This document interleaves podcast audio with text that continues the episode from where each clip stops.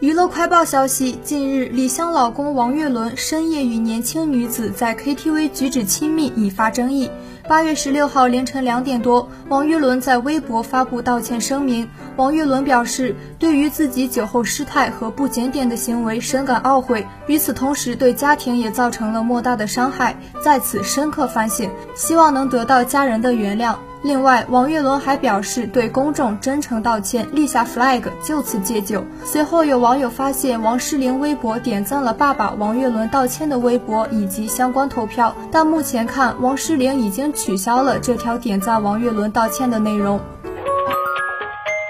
近日，李治廷先后亮相跨界歌王、蒙面舞王，二零二零唱过夏天流行音乐大型演唱会，综艺音乐两开花，开启无限霸屏模式。不仅在线演唱亲自操刀改编的曲目，更是在舞蹈节目中展现了超强异能感。据了解，李治廷的全新音乐专辑《黑马先生》正在紧锣密鼓的制作当中。演员身份之外，也期待李治廷在音乐创作方面带来的新惊喜。